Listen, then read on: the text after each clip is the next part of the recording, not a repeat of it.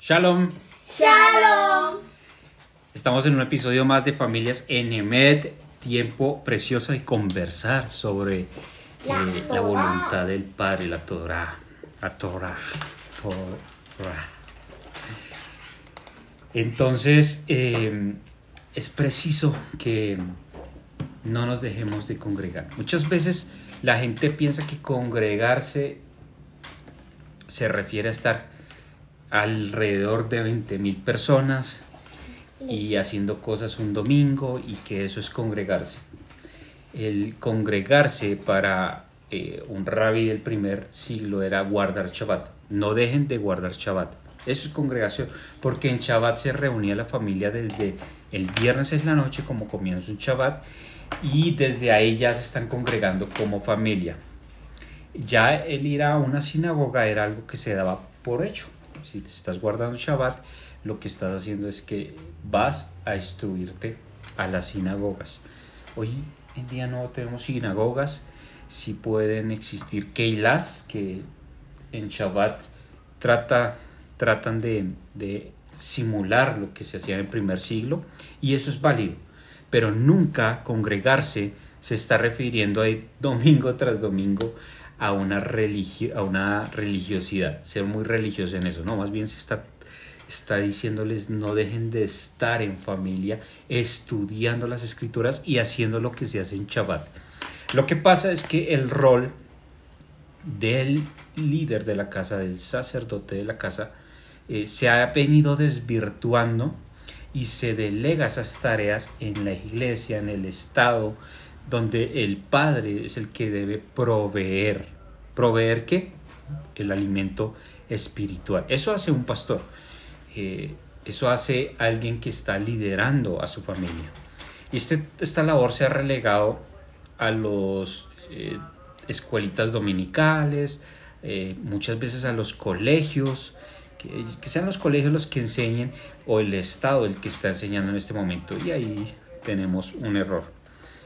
Entonces no dejen de congregarse, no dejen de reunirse en Shabbat a tratar las escrituras, a ver la voluntad del Padre Shabbat tras Shabbat. Porque eso también es ir de victoria en victoria. Llegar a un Shabbat es decir, vamos de victoria. Llegar a otro Shabbat es vamos en victoria, de victoria en victoria. Son hebraísmos, ¿no? Vamos aprendiendo un poquito. Eh, la paracha de esta semana, Tazria. Pero vamos a orar primero. Eh, damos gracias, eterno Rey, por tu voluntad. Damos gracias por habernos escogido entre las naciones, por habernos entregado tu Torah, por habernos dado las escrituras, por habernos escogido entre los pueblos para darnos tu Torah. Y te pedimos, Padre, que este tiempo sea ministrado por ti eh, para entregarnos ese mensaje, para hacer luz a las naciones. Gracias, eterno Rey. Bendecimos este tiempo en el nombre y por los méritos de Yeshua Hamashiach. Amén y amén. Bueno, entonces preparémonos, acordémonos de que estamos hablando, los temas en, la, en las escrituras son consecutivos, van hablándonos, van diciéndonos de acuerdo al tema que estamos tratando y a lo que necesitamos hoy en día como comunidad creyentes en el Mesías Yeshua HaMashiach.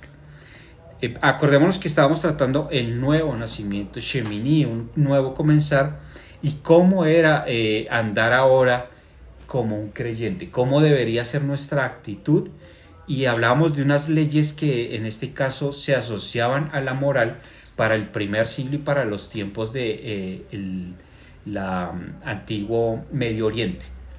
El tema de la comida era un tema que se llevaba al aspecto moral.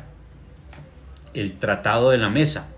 De hecho, eh, para el primer siglo, más adelante, se establece el, el Shulchan Aruch, que es el tratado de la mesa porque en la mesa eh, era, el, era tipo de convenio. El templo, el Beit Hamikdash, eh, uno no lo puede entender si no lo estudia, lo ve como un, una edificación fría que Yeshua dijo que no quedaba piedra sobre piedra y que por eso era malo, pero ese no es el contexto. El templo servía a toda la comunidad, iba a ser, habían dos plazas en el templo y estas eran las plazas de las naciones. Si entendemos el templo, nosotros vamos a entender más sobre la voluntad del Padre. En el templo se hacían los sacrificios, en el templo eh, se hacía el pan, funcionaba como panadería, funcionaba como restaurante, los Kuanim comían allí. Si tú traías ofrenda de paz, podías comer allí. Se hacía eh, todo el tema de, los salmos Jalel, de ascensión. Era algo impresionante. Y eh, comparar este lenguaje que está describiendo la Biblia de la comida con algo moral nos cuesta. ¿Qué tiene que ver la comida con algo moral? No, pues eh, si no lo asocias de la manera que funcionaba el templo, no lo vas a entender, ni de que cómo funcionaba en el primer siglo. Ya veíamos para chas anteriores cómo los alimentos eran consagrados al César y por ahí vamos a entender más la carta a los Corintios. Y no coman esas cosas consagradas a los ídolos porque hay un problema allí. Entonces ya el Pablo les está estableciendo un contexto de, de lo que pasaba en el tiempo. Hoy en día, ¿cómo se asocia esa alimentación a nuestra vida? Bueno, teníamos eh, unos alimentos en el capítulo 11 de Levíticos que podemos consumir y que la ciencia avala, uno, que los necesitamos. Mucho cuidado, eh, y no tengo nada contra estos, estas corrientes, pero tenemos que tener cuidado con esto que, que, tratan el veganismo, el, ser vegetarianos, porque es que además tú necesitas eh, de lo que en este caso de los alimentos permitidos que están en la Biblia. Los necesitas. Así es, fue establecido por el, por el Padre. Necesitas comer esos alimentos porque allí hay proteínas, allí hay vitaminas que solo se sintetizan. Entonces, en el caso de los rumiantes, comen esa clorofila y eso, esas cositas verdes son procesadas y a la final son nutrientes que absorbe nuestro cuerpo. Por eso eh, el cuidado de los alimentos. Y vamos a encontrar, por ejemplo, que las, los sellos kosher, que estos sellos kosher eh, tienen que ver con que son aceptos de acuerdo a la Torah. Entonces una, una etiqueta kosher en un alimento de, de, carne te va a indicar que ese animal no sufrió. Es que la diferencia de comer como dice el Padre, a la diferencia de, de estar comiendo comida chatarra o comida que no está permitida es abismal. Por eso tú eres templo y yo soy templo. Entonces, ¿cómo vamos a cuidar este templo de esa forma? Cuando hacemos esa conexión de que somos templo, de que estamos dedicados, vamos a entender más cómo eso aplica en la parte moral. Si tú eres capaz de controlar tu cuerpo, de saber que vas a comer lo que el Padre permite, allí te va a marcar unos patrones para tu vida, para hacer y no hacer. Todo me es lícito, pero no todo conviene. Para Pablo, que era ciudadano romano, habían muchas cosas que para él eran lícitas, pero él antes de ser ciudadano romano, ¿era qué? Era un israelita, era un judío de la casa de Benjamín, de Benjamín. Entonces, todo me es lícito, pero no todo me conviene. Hoy te pintan que el cerdo, que todo esto, todo me es lícito, ¿cierto? Y acá es un alimento permitido y todo. En los tiempos de los judíos eso no era ni alimento. Eh, ahí se acaba la discusión, pero en este tiempo sí tenemos esas dudas. Y, hay que ir a qué me conviene de acuerdo a las escrituras. Teniendo esa concepción de que moralmente está asociada la alimentación y que eh, se debe distinguir en qué es una pureza moral y qué es una pureza ritual, son cosas diferentes. Y si no las entendemos, vamos a entrar en errores de interpretación de las escrituras. Los contextos también, ¿no? La gente no estudia los contextos.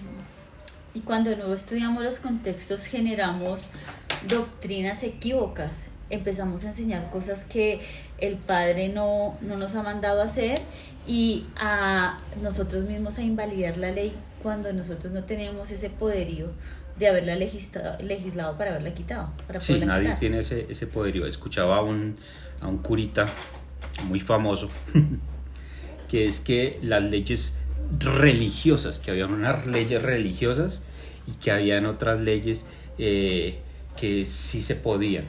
Entonces, él no entendía que no hay leyes religiosas, no hay leyes religiosas, eso es un invento. Tampoco hay leyes ceremoniales. Porque el cristianismo que inventó, no, es que esas son leyes ceremoniales. Los adventistas cogen unas cosas y otras dicen, no, las leyes ceremoniales no. ¿Y dónde dice eso? ¿Dónde hay leyes ceremoniales? No, es que eso no existe. ¿Por qué? Porque no estudiamos los contextos. Entonces cualquier eh, predicador, cualquier persona que esté diciendo es que las leyes ceremoniales ya no, o que Pablo las abolió, o que porque el templo ya no está, Falso. él le hace falta entender. No, no vamos a, a, a- a opacar a esa persona, decir es que no, eh, pobrecito no sabe o que lo está haciendo de aposta. Muchas veces no lo hace con intención ni se está levantando a decir, oye, voy a enseñarles mal a esta gente. No, simplemente que eh, pecamos por ignorancia. Eso es pec- pecar por hierro. Ahora, si están los recursos, si está eh, con medios como este, Familia Cenemed, otros ministerios ya gritando y diciendo, oye, hay que volver a la, a la, a la decencia, ahí sí ya tenemos problemas, ¿no?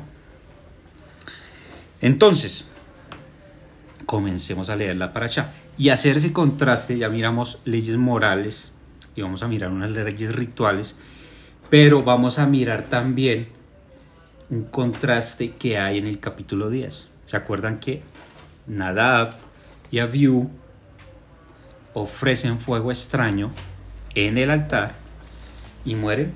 Bueno, fuego extraño, ¿por qué? Porque ese día no se debían y Ahí, Que era un hay fuego de afuera, un fuego, un fuego externo. externo, un fuego que no hacía parte ni del procedimiento de cómo se debía encender el fuego.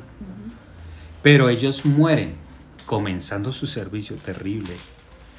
Y así eh, podemos ver muchos ministerios comenzando que entran en la esfera de la muerte por no hacer las cosas de una manera correcta. Y entre ese contraste, mire lo que vamos a comenzar esta paracha. Dice en Levíticos 12. La paracha va de Levíticos 12 a Levíticos 13. Son los dos capítulos y se llama Tazría. Tazría. Que eso traduce concebir. Concebir. Entonces, habló Adonai a Moisés diciendo, habla a los hijos de Israel y diles la mujer cuando con- conciba. Y de luz varón será inmunda siete días. Conforme a los días de su menstruación será inmunda. Entonces, eh, bueno, aquí ya comenzamos con el contraste de muerte a vida, pero veníamos hablando de qué? De que éramos nuevas criaturas, nuevo nacimiento. Y acá se, nos, se nos plantea una situación ritual, ritual. Y por eso hay que hacer esos, esas diferencias.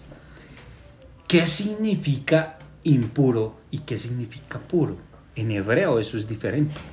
Hay traducciones en inglés, por ejemplo, la, la, la King, eh, la versión King James Version dice que es algo sucio. Pero la palabra en hebreo, por ejemplo, para limpio es tahor. La palabra para inmundo es tamei. Pero inmundo respecto a que, mire, esto es, esto es, pero sumamente incomprendido. Y a pesar de que la ciencia avala todo esto. Pastor bautista diciendo es que los que están judaizando, hablando de movimientos que están volviendo a la raíz de su fe, eh, pretenderán entonces desechar a sus mujeres o dejarlas aparte en su momento de menstruación. Es una persona que, eh, pobrecita, no conoce, no conoce no entiende el hebreo, no entiende la situación. Es más, puede tener un, un diccionario, pero tiene un velo en sus ojos. Y eso podemos estar hoy. Que es que volver allá, eso es algo terrible. Porque era, eh, eh, eran culturas machistas, eran culturas... Y acá, la Torah lo que nos está diciendo es cómo se protegía a la mujer. Vamos a ver. Tamei significaba ritualmente impura no significaba pecado ni tampoco significaba que estuviera eh, eh, eh, sucia o que, que despreciable, nada de eso. Nunca el Eterno está planteando esto. el carácter de Tamei, de impuro, tenía que ver con varias cosas que no podían acercarse al templo si tocaban muerto, por ejemplo, si se contaminaban con la carne de un animal muerto, si tocaban un cerdo, ahí quedaba impuro la persona. Y Yeshua estuvo en condición tamei. ¿Quién, ¿Quién, se acuerda? Porque ya lo hemos visto. ¿Cómo estuvo en condición tamei? Puede ser cuando él murió y resucitó. Ah, no, cuando resucitó a Lázaro, ¿no? No, ahí no lo tocó. ¿Y cuando murió y resucitó? Tampoco. cuando una mujer. Ah, cuando lo toca una mujer en. Con flujo de sangre. Ahí Yeshua quedó en estado también. Otro ejemplo fue cuando sanó a la hija de Jairo. A la hija de Jairo porque ahí estaba muerta, la tocó, la tomó en sus manos, Con la le dijo sanación. Talita Kumi. Cuando sana a los leprosos. Cuando sana a los leprosos y Yeshua entra en estado también. Y eso lo, eso lo hizo inmundo. No podía acercarse al templo sin antes hacer un ritual De limpieza. de limpieza. Hay unas características morales, hay una impureza moral y hay una impureza ritual. Esto lo tenemos que tener claro para entender lo que pasa con la casa de Israel, lo que pasa con nosotros. Y mire eh, eh, este, este tema tan bonito. Cuando nacía un, niño, y la ciencia ha avalado esto, eh, la mujer queda inmunda, ¿por qué? Sale el bebé, ¿cierto? ¿Y qué es lo que pasa? ¿Cómo quedan esos lugares donde nace un niño? Las mujeres saben más de esto. Pues quedan llenos de sangre, llenos de la placenta. ¿De qué? De sangre. De sangre. Del líquido amniótico. De sangre. Mira, ahí, ahí hay una parte muy importante. ¿Qué es la sangre? Vida. La sangre es vida. Un fluido que es vida. En la sangre Está la vida. está la vida. Cuando la mujer tiene o da a luz, ¿qué pasa? Pierde fluidos de sangre. Está en estado de vulnerabilidad. Perdió vida. Y tiene que tener un periodo para recuperarla. Además, que la sangre en sí, cuando sale y queda expuesta, puede contener bacterias. En un quirófano, cuando están est- esterilizando todo, debe quedar absolutamente limpio. Muchas de las enfermedades que se están dando en, cuando se abre un, un cuerpo es muy complicado porque a estas personas se le meten virus, bacterias y puede morir. Y eso que estamos diciendo que son ambientes de, de un estado de acepción, de esterilizados. Y eso pasaba aquí en el templo. El templo era un lugar donde se manipulaba sangre, pero la misma higiene era tal. Los sacerdotes sabían qué hacer con la, con la sangre. Entonces no podían estar expuestos a, porque además al templo se entraba como descalzo. Descalzos, entraban descalzos y si se cortaba el coanim y recibía algún tipo de, de, de bacteria por la sangre, que estamos hablando de cosas de asepsia, de contextos. Además, si uno se fija en la historia, la mayoría de enfermedades que son eh, enfermedades se contagian a través de fluidos como la sangre, por ejemplo el SIDA, y enfermedades de transmisión sexual se pueden conta- contagiar por la sangre. enfermedades de transmisión sexual, VIH, el momento de una tras- tras- eh, transfusión de sangre, Se tiene que verificar. hay que peligro. Y mire todo lo que está demostrando la ciencia y el mismo contexto de cómo la sangre en el templo era impresionante, pero es que no había ningún mosco, no podía haber ningún mosco y se manipulaba sangre, se manipulaba sacrificios, pero era una cosa impresionante, por eso se manejaba el cobre muchas cosas. Estamos hablando de contexto, ¿no? Entonces aquí está hablándole, si la mujer está en ese estado, no se acerque al templo porque está en estado de impureza ritual. No te puedes acercar. Además porque cuando sa- sale de ti sangre está eh, saliendo muerte. Cuando la mujer está en su periodo de menstruación, lo que es designado para dar vida, un óvulo, ¿qué pasa? Se murió. muere, es que muere un óvulo. Hay muerte. No puedes entrar al templo. Vamos a leerlo. Será inmunda siete días conforme a los días de su menstruación. Será inmunda. Al octavo día se circuncidará al niño, mas ella permanecerá 33 días purificándose de su sangre y ninguna cosa tocará ni vendrá al santuario. Pureza ritual. ¿Quién quedaba también en ese estado de pureza, de impureza? El hombre, porque pues, al estar ahí con su esposa, pero el hombre sí podía ir y purificarse y entrar. Estemos claros en eso. Eh, el día de hoy no tenemos Beit Hamikdash, que es el templo. Pues no tenemos ni purificación y no tenemos que eh, no tenemos aplicabilidad para esta para esta mitzvot, para este mandamiento. ¿Por qué? Pues no eres inmundo ritualmente, porque no, si eres inmundo, Pero pero no es no vas a ir al, al templo. Les tengo una mala noticia. Todos estamos en estado de tamei, Impureza. impureza. ¿Por qué? Porque no hemos podido llegar al templo. no hemos, no hemos ido al templo a purificarnos y no sabemos. Si hay una mujer en el bus, está sentada y yo no sé si ella está con su periodo y yo me siento pues que estoy impuro, porque hay muerte, porque no tiene nada que ver con que desprecio, no tiene nada que ver. Es una calidad para entrar al templo a acercarnos al Padre. Ah, es que la mujer no se puede acercar al Padre en ese estado. Sí, sí se puede acercar. Para eso ella debe hacer un proceso de purificación. Pero todo esto amarra también a la condición en la que estamos. ¿Por qué? ¿Por qué viene esto? Vamos a ir a Génesis 5.3. Lo primero, ya vimos, en la sangre está la vida. Segundo, tenemos una naturaleza caída. ¿Por qué les digo esto?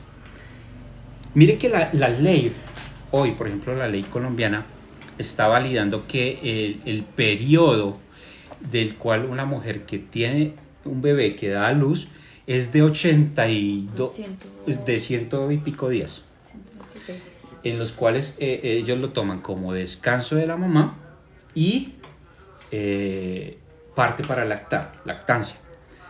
Es el tiempo establecido por la medicina para eh, el periodo de recuperación de una mujer son 40 días, una cuarentena. Y la mujer que tiene un niño, un varón, será impura los 7 días más 33 días. ¿Cuánto nos da esto? 40 días. Y la medicina ya te está diciendo por lo menos 40 días. Que tú tienes que guardar reposo. No hay nada nuevo acá. Lo está avalando el padre. ¿Qué pasa si es una niña? Recordemos que las niñas tienen una capacidad que no tiene el varón, que es soportar vida. Es el doble de tiempo. ¿Será impura cuántos días? 66 días más 14 días. 80. 80 días. Y las mujeres sabrán que cuando tienen niñas, sus periodos y su recuperación es mucho más difícil. Durante esos 40 días, entonces, ¿qué dice la medicina que pasa? La mujer recupera sangre y de hecho lo que recomiendan es dar alimentos ricos en hierro, ricos en que vuelvan a generar esa sangre que perdió. y algo que se tornó machista, que la gente, es que ¿cómo así que es inmunda? No, te está protegiendo. El Padre te está protegiendo. Esto no, si no te gusta esta parte, tienes que quitar la, la, la, la hoja de tu Biblia. ¿Por qué? Porque ahí está el mandamiento y no ha sido abolido.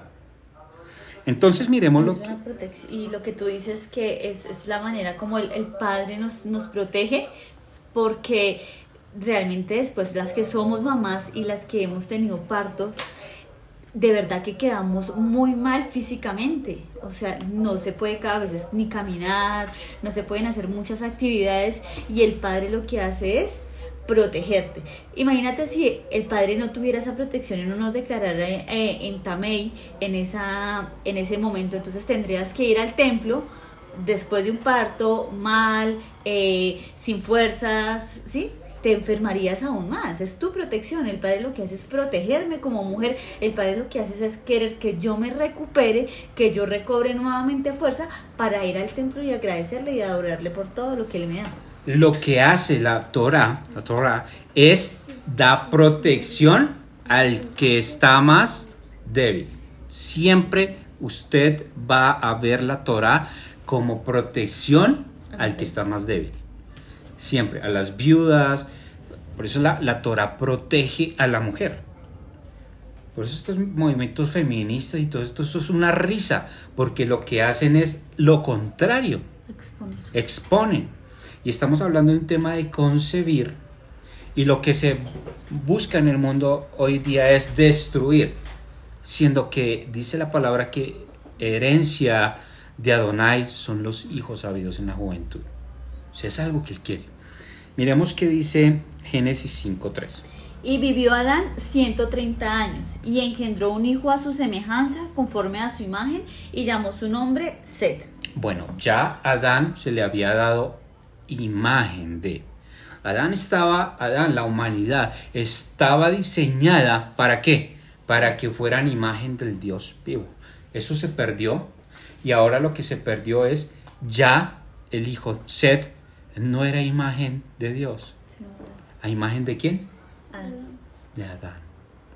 ¿Por qué les digo esto? La mujer, cuando ya supera esa etapa, cuando los días de su purificación fueren cumplidos, por hijo o por hija, traerán un cordero de un año para holocausto y un palomino o una tórtola para expiación. A la puerta del tabernáculo de reunión al sacerdote. Si no tenían para el cordero, acuérdense que había un- unos sacrificios menores para el holocausto, que eran qué? Pues otra tórtola. A la puerta del tabernáculo de reunión al sacerdote. Ya cuando la mujer pasaba su estado de purificación, ya podía ir y pasar, tenía que pasar un, un proceso. La gente le choca oír estos procesos que tenía que purificarse. ¿Pero por qué purificarse? ¿Es que es algo malo? Señores, higiene. La mujer cuando está en ese periodo es más sensible, debe tener mayor higiene, estarse lavando. Es que estamos hablando de una cita con Adonai. Higiene. Había que purificarse, un baño ritual y en el templo en el primer siglo cuando entraban a la, a- la- a la- al templo antes de entrar ya debían estar purificadas, pero en el mismo templo habían otras mikvah para que ellas se purificaran. Y ahí sí presentarse en la puerta y dar su ofrenda. ¿Por qué ofrenda? Porque expiación. Expiación aquí tiene dos sentidos. Acá la palabra es caporet. Pero también hablábamos que cuando lleva expiación, cuando llevaba hatat, ¿era para qué? Consagrar. Consagrar. Y aquí, pero ¿para qué, ¿para qué está llevando expiación? El rabinato moderno, eh, antiguo y el moderno, ¿qué piensan? Que cuando la mujer está teniendo a luz, da muchas maldiciones. Porque les duele, por, y que allí hay pecado, y que de allí vienen muchas transgresiones hacia sus hijos, pasan eso hacia sus hijos. Y eso en parte es verdad. La mujer que estaba en, esa, en, esa, en- ese proceso sabe que hasta muchas veces dicen que no vuelven a tener hijos, que no va a volver a estar íntimamente con su esposo porque es un ambiente muy complicado. Pero la razón que vemos en las escrituras está en lo que tú acabaste de leer.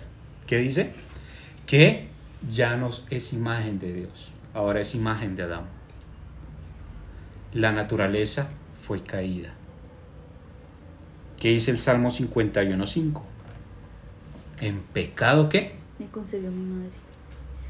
Eso, esa película de que el bebecito dejó ahí la ropa doblada y se fue en el rapto, eso no tiene... Mira, hoy hay niños de 5 años disfraza, eh, con, con toda esta ideología de género y ya contaminados.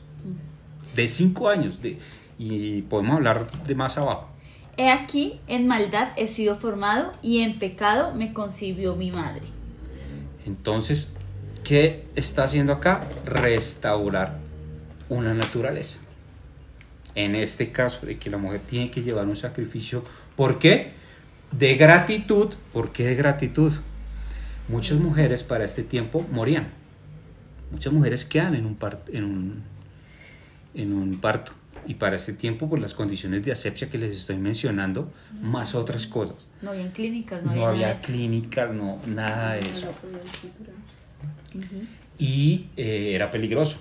Entonces se agradecía, se agradecía.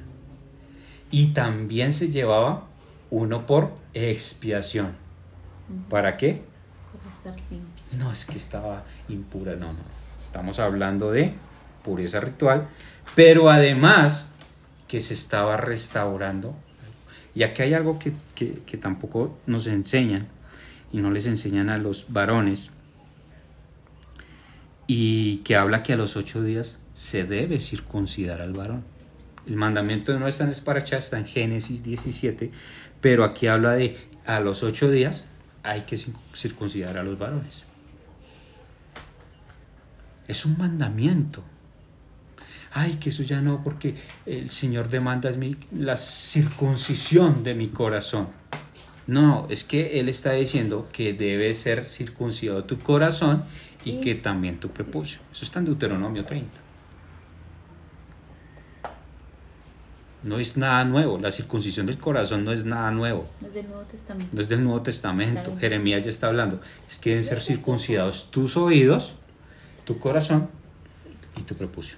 No es de este tiempo tampoco. No es de este tipo tampoco. Pero mira que la naturaleza y la ciencia hoy avala eso. Ay, que para disminuir el cáncer de cuello uterino, el cáncer de próstata, eso, circuncisión. Por higiene. Por higiene, por muchas cosas. Yo sé que son temas que chocan, pero son algo que nos está diciendo el Padre. Pero, ¿sabes qué debería ser más chocante? Que toda la vida ha estado en lo que hemos estudiado los creyentes, los cristianos, en el Nuevo Testamento. Y eso debería chocar más, pero ¿cómo así que nosotros no hicimos esto? Vamos a ir a Lucas, a Lucas 2.21. Yo creí que iba a alcanzar a tocar otro tema, no vamos a alcanzar. Pero bueno, son, son, son cosas que estamos eh, tratando. Lucas 2, 21. 21.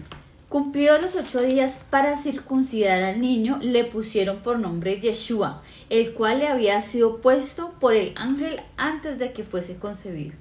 Entonces, un momento. José llevó allá al templo. ¿Por qué? ¿Cómo así? ¿Por qué lo está llevando a circuncidar? Pues porque es un mandamiento.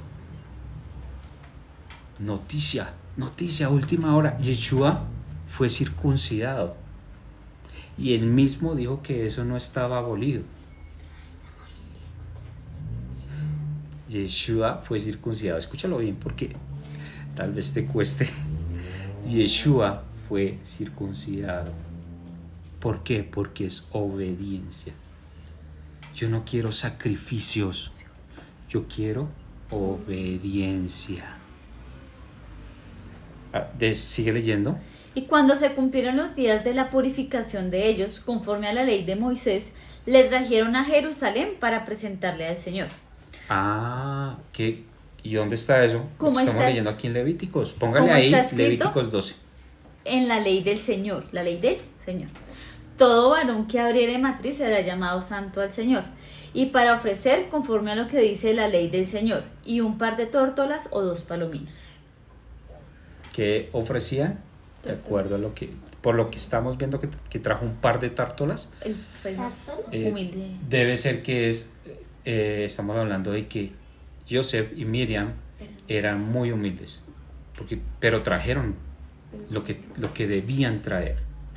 Aquí no hay excusa dejemos de sacar la excusa, ya no hay templo, eso ya está, eso es ley religiosa, ¿no? Aquí no hemos tocado ninguna ley religiosa. ¿Sabes qué es ley religiosa? Si usted no va el domingo, si usted no se bautiza, si usted no ba- bautiza al niño al año, si usted no se bautismo. bautiza, si usted no hace el curso para el bautismo, si usted no entra al ministerio de no sé qué, eso sí es la ley religiosa. Aquí yo estoy hablando de la Torah. La Torah es un documento legal, válido, que está aplicable. Porque cielo y tierra pasarán, pero sus palabras no pasarán. Y el cielo y la tierra no se acaban. Y no se acaba el cielo y la tierra. Entonces estamos viendo cómo Yeshua cumple toda la ley. Y en este caso, María está cumpliendo Su parte que le toca. Nosotros como comunidad no deberíamos tener ningún problema. ¿Por qué? Porque estamos cumpliendo la ley como nos toca. Y aquí entonces vamos a mirar ya el concepto tajor y tamei. Tamei que ritualmente impuro. No tienes que sacar a tu mujer en el periodo. Ah, eso sí, que es aplicable hoy, pues no tener relaciones Sexuales. sexuales en su Menstruación. menstruación. Ahí lo dice, la Torah lo dice. ¿Qué, entonces, ¿qué mandamientos tenemos acá? Eh, cuando conciba, serán siete días. Esto no aplica porque es para el templo, pero si vemos, Así si tú no guardas esa cuarentena, pues es peligroso para ti, porque no te restableces. Eh, segundo mandamiento, no podía tocar ninguna cosa Del templo. del templo, no podía ir al santuario y lo que tocara pues lo hacía inmundo. Todos estamos en estado tamei ritualmente y moralmente también. Eh, eh, ritualmente seguimos, porque tú no sabes si eh, vas a la carnicería y ahí está el cerdo y hay un cadáver de un cerdo y ahí quedas impuro ritualmente. Y moralmente estábamos, estábamos, que tiene que ver con lo que hace parte esta paracha, el capítulo 13, el leproso. Eh, otro mandamiento, traer el, el sacrificio, pues ya no lo podemos aplicar. ¿Por qué? Porque no hay templo. No hay templo. Pero, pero mira que la ley religiosa sí, es que usted tiene que presentar el niño a la iglesia. Es que usted en el bautismo le tiene que poner padrinos. Ley religiosa. Eso es ley religiosa. de comunión. La primera comunión, todas esas cosas. Eh, cuando el hombre tu, aquí hay otro mandamiento, cuando el hombre tuviera la piel de su cuerpo hinchazón, erupción o mancha blanca, ya estoy en el capítulo 13, en la piel de su cuerpo como llaga de lepra, será traído a Aarón, el sacerdote, con, con uno de sus hijos, eh, los Los sacerdotes. sacerdotes. Acá ya está hablando de los mandamientos de el leproso, la tzara. Zarat no es la misma letra, la, misma lepra que conocemos hoy, la enfermedad de Hansen, sino la Zarat era tipología de pecado. Estaba directamente asociada al pecado. Tenía que ver todo con el pecado.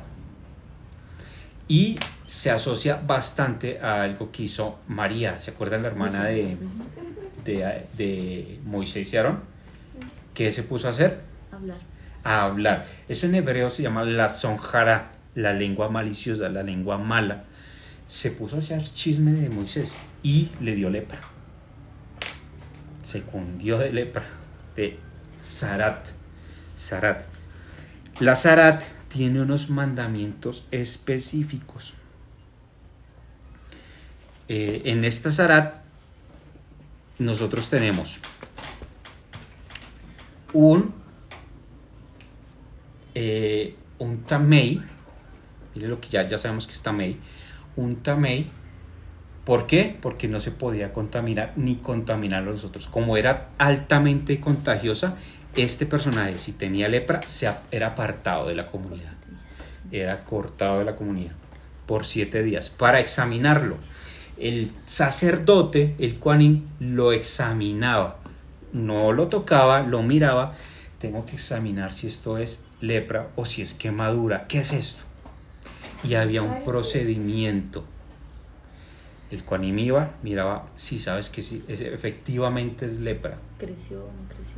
¿Creció no creció? Pero ¿Qué mira pasa? que eso es bien interesante porque cuando eh, ahí, ahí la palabra dice que el sacer, el, la persona con lepra iba y se presentaba al sacerdote y él lo miraba y si se agrandaba era lepra y lo mandaba que hiciera otra vez su impureza. Y, y a mí me parece gracioso porque hay un método que utilizan los médicos y es que cuando hay una infección marcan un círculo o cuando van a hacer como algo si hay alergia, marcan un círculo y lo miran y después mandan a venir al paciente nuevamente y si e- ese círculo que hicieron con el marcador ah, está fuera la, la cosa enrojecida o la infección a eso, entonces no, sí, esto, esto sí es, está con la enfermedad. Infectado. Entonces es casi el, como el mismo procedimiento, o sea, lo que tú dices, la ciencia avalando lo que el padre ya lo que estaba el padre haciendo. ya estipuló. Y ese procedimiento, por ejemplo, que es como un- un- una especie de cuarentena también, mira qué pasó con todo esto del virus. También se hizo, bueno, como sea, se hizo una etapa de aislamiento y cuarentena. ¿Por cuánto? 14 días. ¿Y qué más hacían? Una entrevista. Lo mismo que hacía el Cohen, le preguntaba usted con quién estuvo, con quién habló, porque además era altamente contagioso. Si tú habías esparcido ese pecado de hablar con alguien, eso se contagiaba. Y esta persona, de, de hecho, para que no se le acercaban, debía gritar, inmundo, inmundo, tamei, tamei. No me puedo acercar. No me puedo acercar. Esto le pasó a, a alguien y bueno, esto, esto lo, lo quería traer para asociar, pero no, no, no alcanzamos, que es a Naaman. ¿Se acuerdan el, el siervo del rey de Asiria? Sí. que era el jefe de- del ejército de la tribu de Benjamín, ¿Qué? de la tribu de Benjamín, y tiene que ir al Jordán a sumergirse al Jordán. Todo esto es simbólico, por eso Eliseo hace todo este ritual porque el mismo rey de Israel dice, yo no soy Dios para curar esto porque solamente esta Sara la curaba el Padre, ningún sacerdote. Ellos solo que hacían, veían. El pueblo no tenía médicos, tenía sacerdotes que trataban temas espirituales. Muchas veces la manifestación física de muchas cosas, enfermedades, lo que sea, tiene que ver con algo espiritual. Yo te voy a dar un ejemplo. La comida. Si tú no te cuidaste en todo el tiempo de la comida, comiste cerdos, pues ¿qué va a hacer? ¿Qué resultado vas a tener en tu salud? Ahora que esto no es ley, que, pero es una consecuencia que no podemos minimizar ni, ni ocultar ni tapar ahí con tierra. Y mira que eh, en este último siglo el boom pues de las enfermedades ha sido el estrés y nunca se había considerado como enfermedad y es algo netamente psicológico que te estresa pero que baja las defensas de tu cuerpo y hace que te enfermes. Esa es una de las cosas que, bueno, que estás haciendo, estás perdiendo contacto con el padre y te dejas llevar de los problemas y te estresas, te enfermas. Y estrés de que viene, no guardas Shabbat. No hay reposo, no hay un no descanso. guardas Shabbat. Shabbat es el reposo. Claro que el cristiano reposa todos los días, ¿no? pues reposa todos los días porque no lee la Biblia ni la estudia. Perdón, es un chiste, un chiste un poco crudo. Pero, ¿qué, le- qué les queremos decir? Vamos a ir a Lucas 17, 11 para terminar y dejarlo de abrebocas de lo que viene. ¿Por qué? Porque hay 10 leprosos que son sanados, 10 leprosos correspondientes. Miren, ningún milagro de los... Yeshua dice, dice Juan que no, que no, no se pueden anotar todos los milagros que hizo Yeshua. Entonces, ¿cuáles anotamos? Hagamos una lista y hacemos un azar. No, eso no funciona así.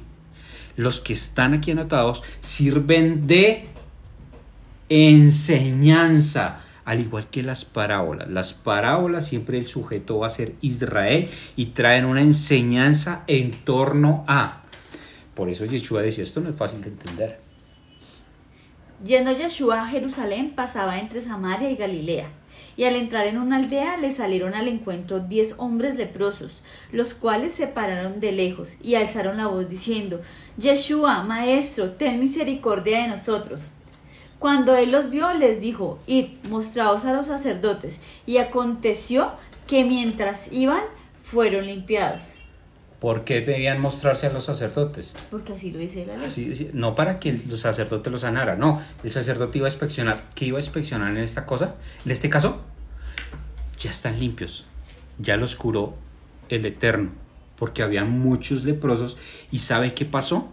Que habían muchos leprosos. Y como en los tiempos de Eliseo, no se curaron los del pueblo, sino un extranjero, un samaritano, que por ahí entra en las diez tribus. ¿sí ven? Hay muchas cosas que explicar. Eso, eso, eso te iba a decir porque es bien interesante porque Yeshua es la puerta para que los que estábamos en la diáspora, para los que estábamos en la dispersión, entremos.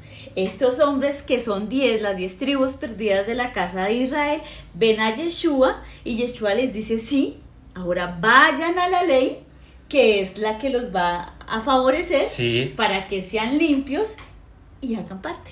Ya era un examen, ya, ya pueden hacer parte, ya han sido limpiados. Entonces ya esa contaminación, lo que es, el ejemplo que está trayendo aquí Yeshua es una impureza moral, trayéndolo un ejemplo de impureza ritual, porque se amarran. Lepra igual a pecado. Lepra es condición de pecado y ahora pueden entrar. ¿Quién quita ese pecado? El Padre. Les está diciendo, ya pueden entrar, pero solo uno se devolvió a dar holocausto, a dar, hola- a dar gratitud. ¿Y quién? Un samaritano. Es decir, que el Padre tiene más misericordia. ¿Por qué? Porque gente que ni siquiera es pueblo, dice Oseas, que nunca ha sido pueblo, serán mi pueblo. Y eso es lo que habla Efesios.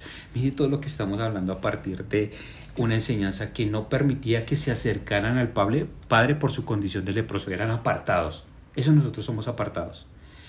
Hasta aquí este episodio de Familias en Emet y deseándoles shalom para esta semana. Shalom. Shalom.